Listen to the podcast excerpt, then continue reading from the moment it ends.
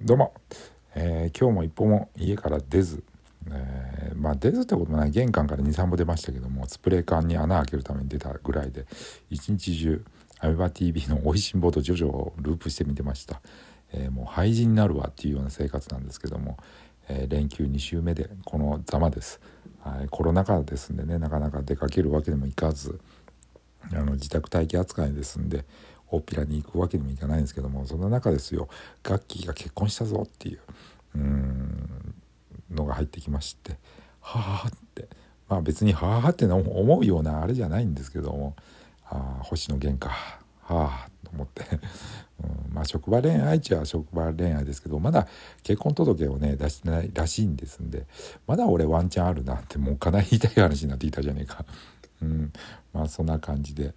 思いながら一日が終わっていったっていうお話です。ではでは皆さん素敵な夜を。ジャンクでした。失礼いたします。